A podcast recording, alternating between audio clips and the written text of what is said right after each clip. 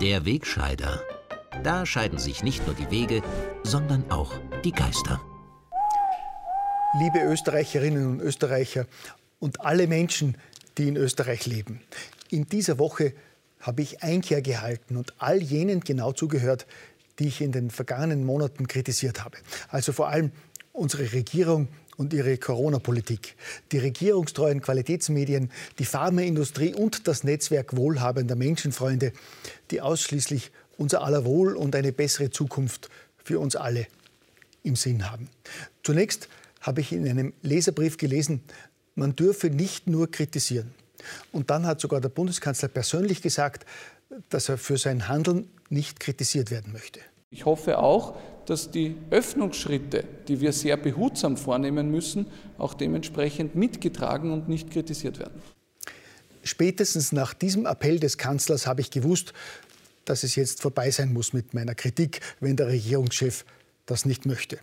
Ich nehme mir diese Kritikerschelte wirklich zu Herzen und möchte heute die Regierung, die verantwortungsvollen Medien, die Pharmaindustrie und die Impflobby einmal gehörig würdigen und loben.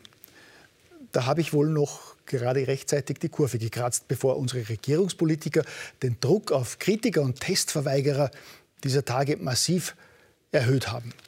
Den Anfang hat auch hier Sebastian Kurz gemacht, der schon Anfang der Woche erklärt hat, er habe kein Verständnis für Testverweigerer. Wer sich nicht testen lasse, handle schwer fahrlässig und akzeptiere, dass er möglicherweise andere mit vielleicht ernsten gesundheitlichen Auswirkungen anstecke, so der Kanzler wörtlich. Offenbar dadurch ermutigt hat der Salzburger Landeshauptmann Wilfried Haslauer tags darauf noch eins draufgelegt und Testverweigerern die Konsequenzen ihres Handelns besonders einfühlsam erklärt. Man müsste dann ja auch, wenn jemand stirbt und man ist selbst der Auslöser, mit so einem Vorwurf sein Lebtag umgehen können. Ja, man merkt schon, dass sich die Politiker bemühen, den Menschen keinen unnötigen Druck zu machen und sie völlig freiwillig entscheiden zu lassen. Ich bin überzeugt, dass das dann auch bei der freiwilligen Impfung so sein wird, gell? Wir kämpfen nicht gegeneinander, wir kämpfen gegen eine Pandemie, hat UHBB Alexander van der Bellen in seiner Rede im Staatsfunk gesagt.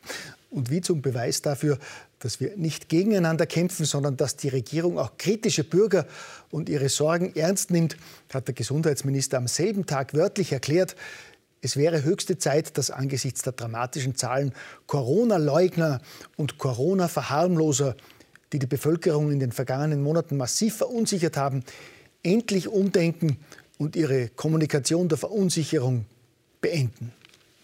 Eben. Genau deshalb habe ich ja umgedacht, meine Kommunikation der Verunsicherung beendet und will die umsichtige Seuchenpolitik der Regierung nie wieder kritisieren, sondern mittragen und loben.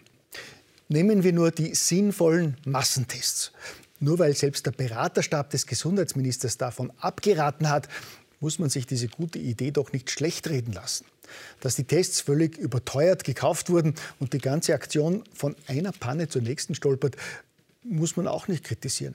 Einziger Wermutstropfen ist, dass die Massentests ja eine brillante Idee des Kanzlers waren und jetzt ausgerechnet die Wiener vorzeigen, wie man es am besten macht. In der Hauptstadt treibt man die Bevölkerung an nur drei Teststationen zusammen und sorgt so für möglichst große Menschenansammlungen. Und wenn dort jemand positiv getestet wird, setzt er laut Gesundheitsstadtrat Peter Hacker einfach eine Maske auf und fährt mit der U-Bahn quer durch die Stadt nach Hause. Mit einer FFP2-Maske ist das vollkommen problemlos möglich, hat Hacker im Staatsfunk erklärt. Apropos Staatsfunk, und andere Qualitätsmedien. Nach der Kritikerschelte von Basti und Rudi nehme ich mir ab sofort natürlich ein Beispiel an den folgsamen Medienkollegen. Wie die es perfekt verstehen, den Bürgern Tag für Tag aufs Neue Angst zu machen, da kann man nur den Hut ziehen. Wenn etwa die kumulierten täglichen Todeszahlen ihren Schrecken verlieren, versucht man die Bürger mit der vermeintlich höchsten Sterberate seit 42 Jahren zu schocken. dass die Bevölkerung in Österreich seit 1978, einem besonders schlimmen Grippejahr, um fast 20 Prozent gewachsen ist und die Menschen im Durchschnitt um rund zehn Jahre älter werden, wird im Sinne der Panikmache dezent verschwiegen. Der Zweck heiligt die Mittel. Apropos Mittel, die Werbemillionen der Regierung in Sachen Corona fließen heuer überproportional. Allein das Kanzleramt hat mit 6,7 Millionen Euro schon für das zweite Quartal zehnmal mehr Werbebudget als vor einem Jahr gemeldet. Jetzt verstehe ich auch den doppelten Sinn des Slogans Schau auf dich, schau auf mich. Und damit zu unserer gemeinsamen konstruktiven Vorschau auf das Weihnachtsfest, das wir von Kanzlers Gnaden heuer würdig feiern dürfen. Würdig heißt in diesem Fall, dass am Heiligen Abend sogar zehn Familienmitglieder zusammen Weihnachten feiern dürfen.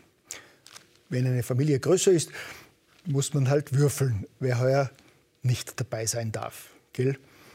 Aber egal, laut seriösen Informationen im Regierungsfunk ist das schönste Paket unterm Christbaum heuer ohnehin eine sehr, sehr vielversprechende Impfung. Und in Sachen Impfung gibt es heuer auch weitere gute Geschenkideen. Die sogenannte Bioethikkommission empfiehlt der Regierung eine Impfpflicht für Friseure, Masseure und Kosmetiker. Eine ehemalige Bewerberin um das höchste Amt im Staat fordert überhaupt gleich eine Zwangsimpfung für alle Österreicher. Ho, ho, ho. Für Schüler ab 10 bringt das Christkind schon ab kommender Woche eine durchgehende Maskenpflicht in der Schule. Die WHO erklärt zwar neuerlich, dass der Nutzen von Masken nicht nachgewiesen sei, empfiehlt aber gleichzeitig, Masken auch zu Hause zu tragen. Und die Gastronomie und Hotellerie gehen heuer zu Weihnachten leider leer aus. Obwohl sie das ganze Jahr brav waren, die Vorgaben der Regierung befolgt und Hygienekonzepte erarbeitet haben, müssen Restaurants und Hotels zwei Monate geschlossen bleiben.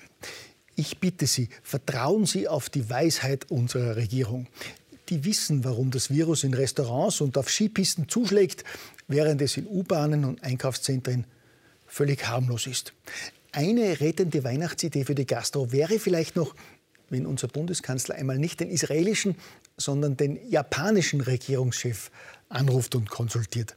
Der hat seine Landsleute nämlich jüngst aufgerufen, in Restaurants mit Maske zu essen und zu trinken und auch gleich ein Lehrvideo dazu veröffentlicht, wie man das richtig macht.